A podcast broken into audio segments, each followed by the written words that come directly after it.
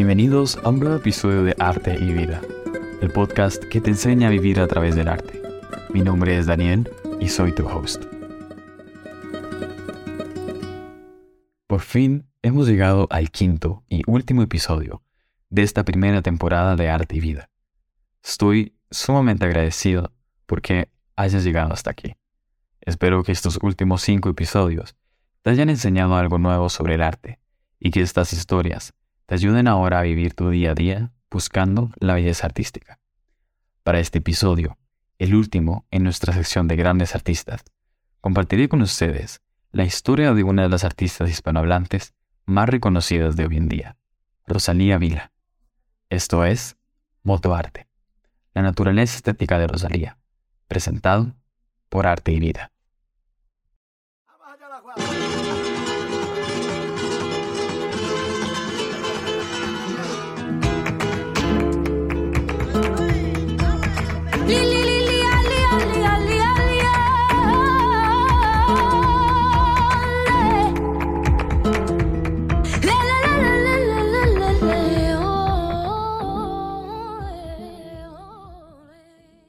Sus inicios en el mundo de los escenarios fueron desde los cinco años, acudiendo a clases de danza y realizando espectáculos para mostrar sus dotes.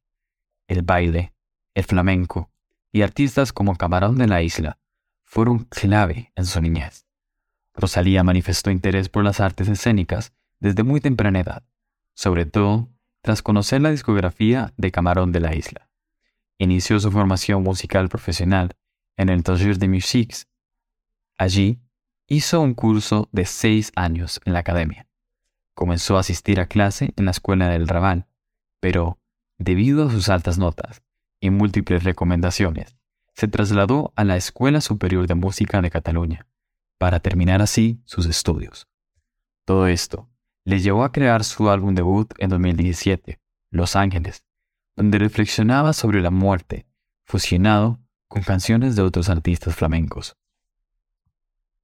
En este álbum, ella se postula como la cantadora contemporánea que mejor ha entendido los tiempos que corren. Desde entonces, la cantante ha sido descrita como un alma vieja atrapada en un cuerpo joven, debido a la madurez del género flamenco. Generalmente, sus letras tratan varios temas y contienen múltiples referencias a la cultura general y pop.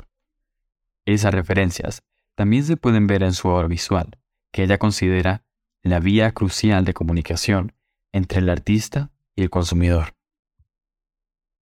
La inspiración visual de Rosalía proviene principalmente de la tradición española y la cultura oriental, principalmente japonesa. La cantante tiene un amplio conocimiento de la historia del arte, que traslada a su público al recrear constantemente retratos religiosos, pintura contemporánea y escenas de películas dentro de sus proyectos musicales. Tras el lanzamiento de Malamente, en mayo de 2018, que elevó la popularidad de la cantante a nivel nacional e internacional, su música fue descrita como una fusión muy emocionante de flamenco y artes modernas. Incluso, la revista estadounidense Pitchfork calificó la voz de la cantante como un suave terciopelo líquido y escribió que, malamente, consume el oyente con baterías y suaves sintetizadores que te arrastran a su mundo por completo.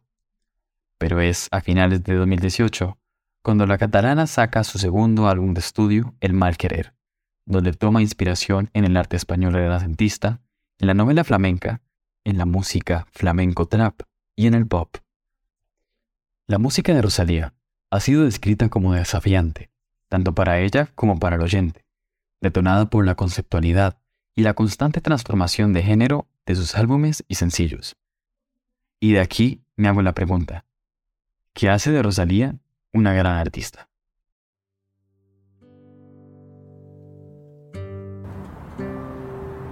Tiempo, el futuro, como lo incierto, suelen ser cosas que me preocupan. Pero cuando canto o actúo tengo la sensación de que algo se detiene. De de que me anclo en algún lugar y, eso me da, me da paz.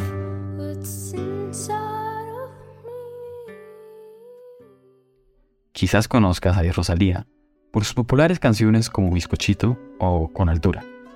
Ambas se podrían considerar canciones de baja calidad artística o de nulo mensaje.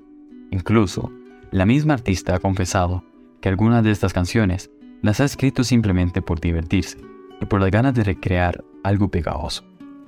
Un buen artista no significa necesariamente que todas sus obras son buenas.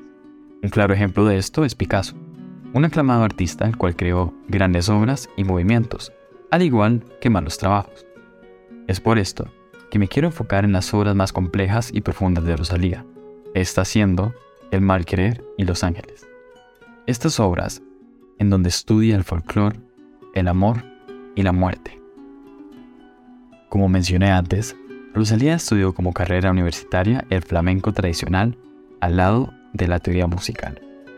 Estas herramientas le dan un valor agregado a su trabajo y demuestran su profesionalidad.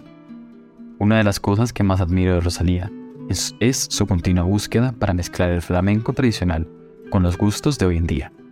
Sin duda alguna, el flamenco no es un género comercial o popular, lo cual obliga a Rosalía a diversificarse en la música. Sin embargo, el flamenco, las bulerías y el tango siempre se ven presentes en sus canciones de música pop, trap o de reggaetón. Rosalía crea un flamenco moderno, así como lo dice en su canción Bulerías. Ella es igual de cantadora, aunque decida utilizar un chandal de Versace y no vestida de bailadora tradicional. Un artista es el que crea con el corazón y el alma. Es el que se escucha su ser y empieza a crear algo nuevo e innovador, algo único y personal. Esto es lo que veo en casi toda la música de Rosalía. Cuando Rosalía apareció en las listas de éxitos por primera vez con Malamente, se convirtió en una artista fresca e interesante, que había inventado algo nuevo y emocionante de escuchar, una mezcla de artes tradicionales y modernas. Rosalía había creado música flamenca para todos. Por ello, la música en España se convirtió en un arte a proteger y del que enorgullecerse, haciendo que la gente echara un vistazo al mercado artístico español, que había abandonado su categoría de industria de lista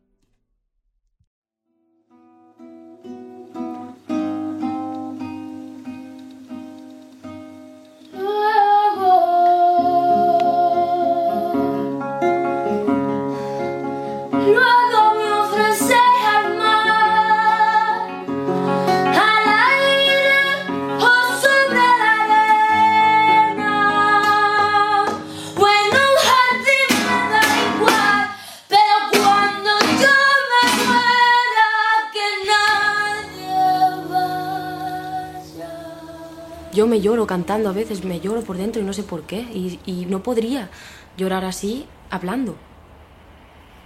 Solo lo consigo cantando. Y eso me pasa. Y no sé por qué. A continuación, quiero compartir pequeños fragmentos de algunas de las canciones de Rosalía en sus álbums Los Ángeles y El Mal Querer. Quiero invitar a que cada oyente preste completa atención a cada detalle, cada palabra cada melodía, cada instrumento y cada sensación.